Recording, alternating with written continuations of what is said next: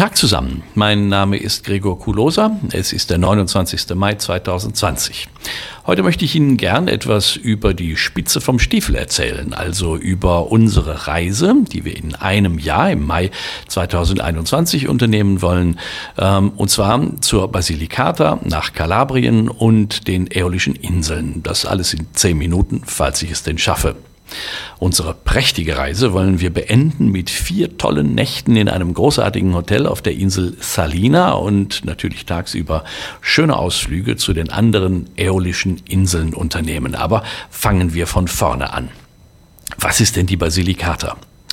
Die Basilicata ist eine Region im Süden Italiens, südwestlich von Apulien, südöstlich von der Campania, Hauptstadt Neapel, und nördlich von Kalabrien. Die Basilicata hat nur eine halbe Million Einwohner und sie liegt an zwei Meeren, dem Ionischen Meer im Südosten, dem Tyrrhenischen Meer im Südwesten und die äh, Hauptstadt ist Potenza.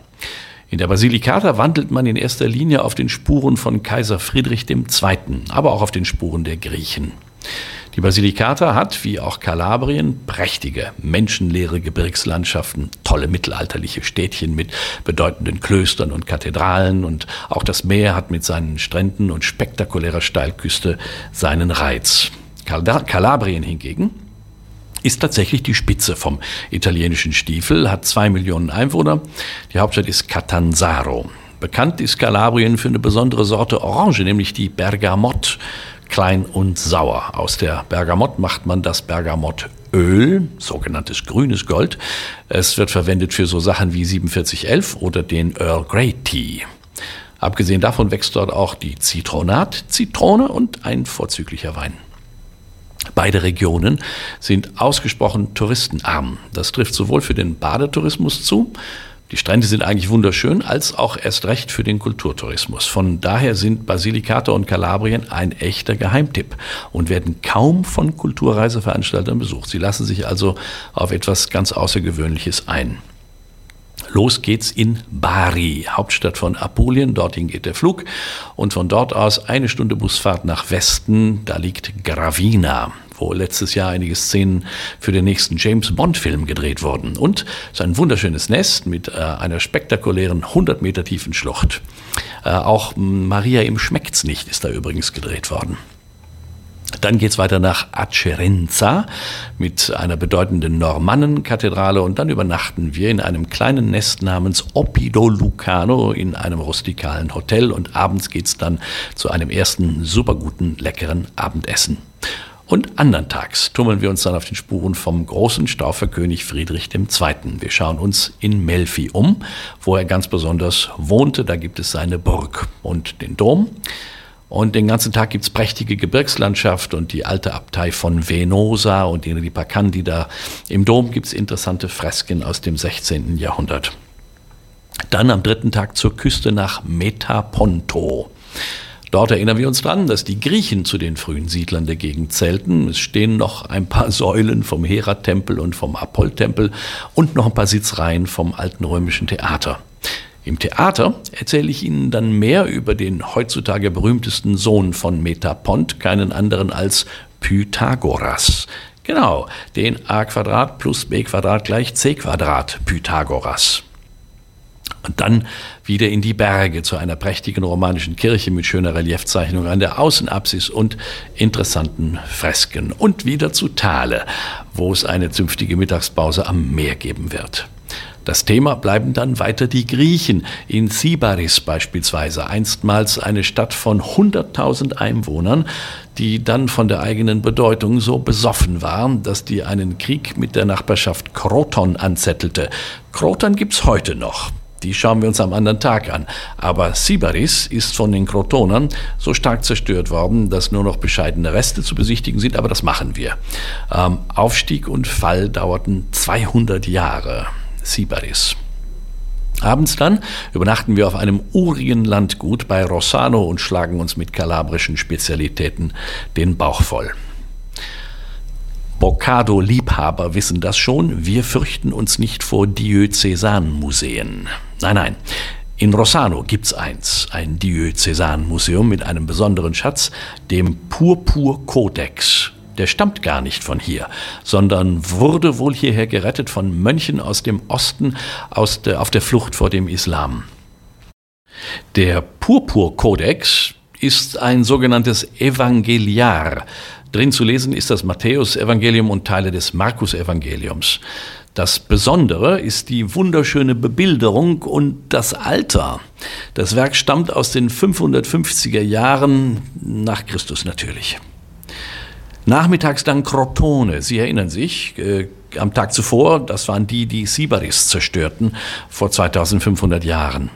Heute hat Crotone eine malerische Altstadt, die zum Bummel einlädt und wir bummeln auch in der Tat durch die Altstadt rüber zum Hotel, das direkt am Wasser liegt.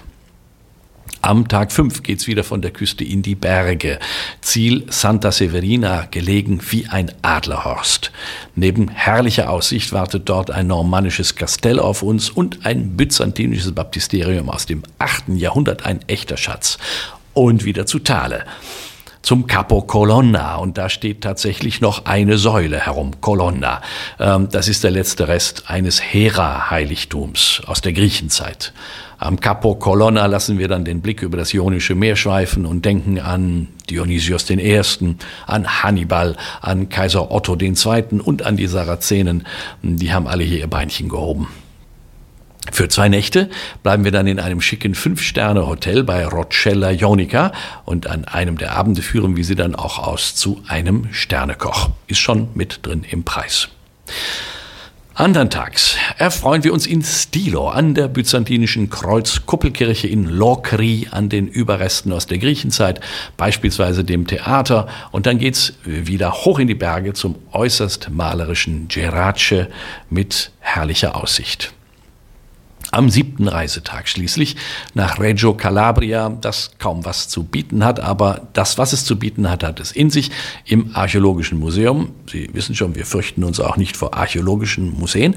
Im Archäologischen Museum gibt es die bedeutenden Bronzen von Riace zu sehen. Das sind zwei sehr stattliche nackte Krieger aus den 450ern vor Christus, sehr wohlgestalt in schönstem Kontrapost. Über den Kontrapost sprechen wir demnächst auch mal für zehn Minuten. Also die zwei Meter großen Kerle wurden von Hobbytauchern gefunden im Jahre 1972 ganz zufällig und heute sind sie der ganze Stolz Kalabriens. Und schließlich setzen wir von Reggio über zu den Äolischen Inseln, die manche auch die Liparischen Inseln nennen. Dort werden wir für vier Nächte Quartier beziehen auf Salina, in einem von den zwei schicken Hotels, die dafür in Frage kommen. Aber keine Frage, sie sind schick und sie werden ihre Freude dran haben. Und an drei Tagen geht es dann auf Erkundung der Vulkaninseln des Archipels. Und zwar im privatem Schiff. Nur unsere kleine Bocado-Reisegruppe und sonst niemand. Sie wissen ja, Bocado Fine Travel verreist mit kleinen Reisegruppen von sechs bis 14 Teilnehmern, mehr nicht. Im Schnitt sind wir so zu zehnt unterwegs. Über die Äolischen Inseln oder die Liparischen Inseln erzähle ich demnächst mal gesondert was in zehn Minuten. Hier genügt, dass wir uns äh, auf Salina, auf Lipari, Stromboli, Vulcano, Ginostra und Panarea tummeln werden das alles mit Muße zum Seele baumeln lassen. Wir werden durch winzige malerische Hafenörtchen bummeln, wir werden bei Spaziergängen im Hinterland den Vögelchen zuhören und machen natürlich einen Ausflug zur aktiven Vulkaninsel Vulcano. Und am letzten Abend unserer Reise werden wir sie dann ins Sternelokal Signum zum Essen einladen, damit das Ganze auch kulinarisch einen würdigen Abschluss findet. Tja, so viel zu unserer fantastischen Reise in den Stiefel im Mai 2021. Die gibt es nur bei uns, nur bei Bocado Fine Travel. Näheres finden Sie auf www.bocado.de und Bocado schreibt sich cca, bocado.de. Gern können Sie sich auch schon mal unverbindlich vormerken lassen für diese Reise. Hoffentlich hat Ihnen der heutige Ausflug Freude gemacht. Gern können Sie mich liken, indem Sie Sterne für diesen Beitrag oder für den gesamten Podcast verleihen. Mein Name ist Gregor Kulosa für Bocado Fine Travel. Einen schönen Tag noch und alles wird gut.